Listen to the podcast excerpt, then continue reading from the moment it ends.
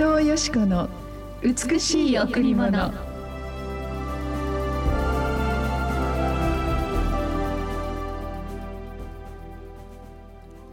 幼子たち父の御子たちの口を通してあなたは道からを打ち立てられました。幼子たち父の御子たちの口を通してあなたは道からを打ち立てられました。詩編8の2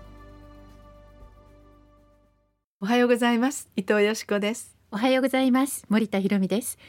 今日も白い家フェローシップチャーチ牧師の伊藤よしこ先生にお話を伺います。よろしくお願いします。えー、今日の御言葉は幼子たち。その幼子たちの言っているその口の言葉を通して、うん、神様は大きな道からを表しますよっていう御言葉なんですね。で私たちも本当になんか子供が一生懸命聖書を学びながら、神様に心から泣きながらあのお友達の病気のためにお祈りしてくださったりまたお父さんお母さんの守りまたコロナの問題、うん、また世界で苦しんでいるウクライナのお友達や飢餓のお友達のために祈る姿を見ると、森田さんもきっとそうだと思うけどもうなんか本当に込み上げてくるものありますね。そうですね、ね、そして必ず神様はこの子たちのお祈りを聞くなって、うん、そのように私も確信するんですよ。必ず。必ず子供たちあなたの祈りを神様必ず答えてくださるよと。だから子どもたちは本当によく祈るんですね。である時私あのちょっと少し自分を見つめてがっかりしてしまって元気がなかった時に「先生どうしたの?」って子供に言われたんですよ。うん、先生なんか今自分自分にがっかりしてしまってるのって言ったら「どうして?」って「うん。あんまり具体的なことを言えないので 「ちょっと先生愛がなくて」って「何を言ってるの？先生。神様は神様は先生を立派に完全に作ってくれて 先生に愛がなくても神に神様に愛があるんだから神様を信じてれば先生の心の中に神様が生きているんだから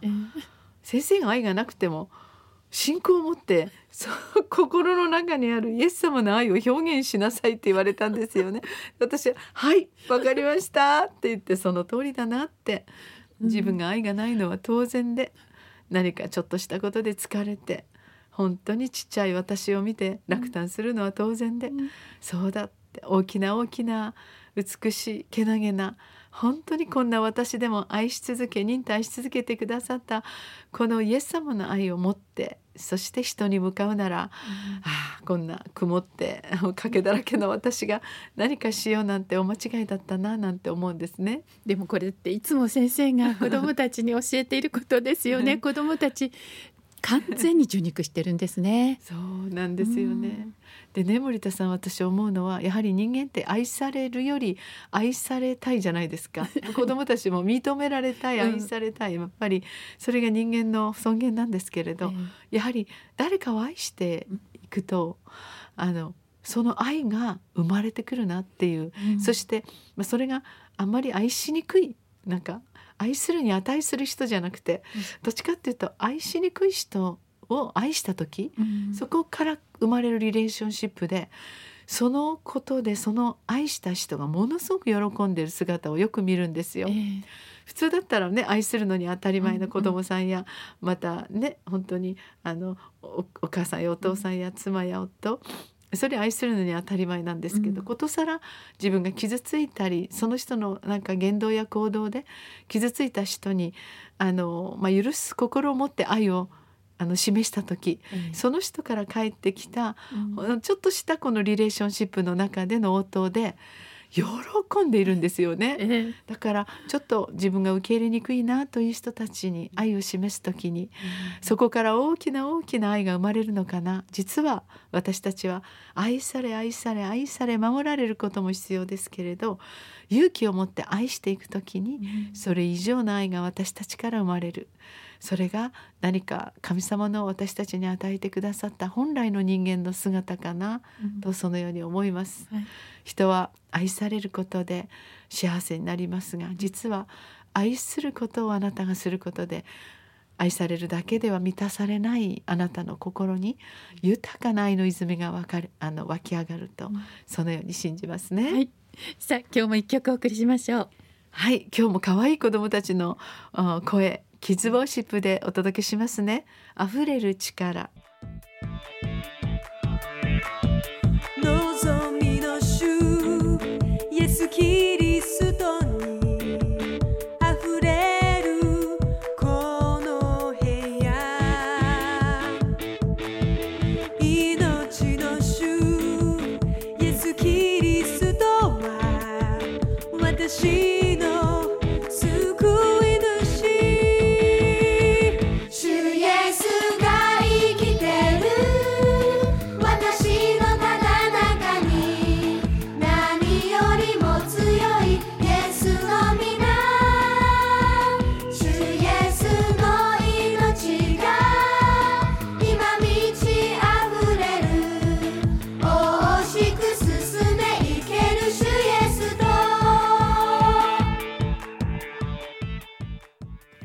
キッズワーシップで溢れる力でした。溢れる力っていいですよね。本当です。みんなにますね。ワクワクしてきますね。でも自分で溢れ力を溢れさせなきゃならないと思ったら、一気にドンと疲れてしまいますよね。やっぱり人間って限界がある、うんある時強い時もあるけどある時弱くなるある時風邪もひくしある時元気になるうんでもやっぱり元気でいなきゃいけない弱くなっちゃいけない頑張らなきゃ頑張らなきゃって生きていくこともとても大切ですし私たちを訓練し練り強めていくことになっていきますがでも弱くてもいいんだよというそのような私たち人間関係が周りにあると嬉しいですね。そうですね。溢れる力って今日の歌もそうですけどやっぱりあのこの人々が寄り添い合う時そこにああの溢れる力が来ると思うんですよ。自分だけで頑張るぞって言っているとやっぱりいつしか力が尽きてしまう。どうして弱くなるのってなってしまうそして自分を責めるそうじゃなくてやはり誰かに私が本当に頼りまた誰かにつながり誰かと手をつなぎ誰かと寄り添っていく集まることをやめないで、うんあある時本当にお友達に自分の様子を語りながらあの励ましていただく。もちろんその話をする相手にもよりますけどやっぱり私はいつもあ毎朝うん。イエス様にあのいろいろな話をしますね。これお祈りって言うんですけど、うん。神様この方が傷んでます。この方がたくさんの問題を抱えてます。この方が命の危機にあります。そのようなことで心がダガーンとダウンする時結局人間力どんなに愛していても何にもできないんだっていう人間の限界を見せられますね。でもそんな時に本当に心からどうぞ神様あなたのあふれる命の力をその方に与えてくださいその命に復活の力奇跡の力を与えてくださいその方に乗り越えるその問題を乗り越える、うんそしてその問題が山のようにくずやね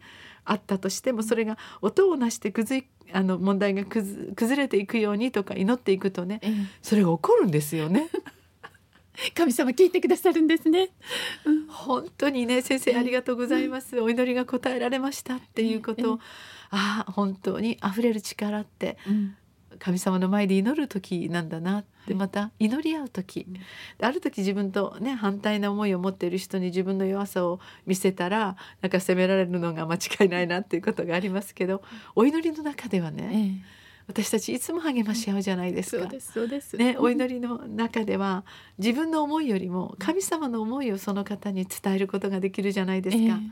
自分はこう思うけどきっと神様はあなたを許しあなたを忍耐しあなたを待ち続けあなたのありのままの裸のままのあなたを愛しているよと言ってくださるんですよね、えそれを伝え合うときにもう溢れる力が みなぎりますね。えそうですね。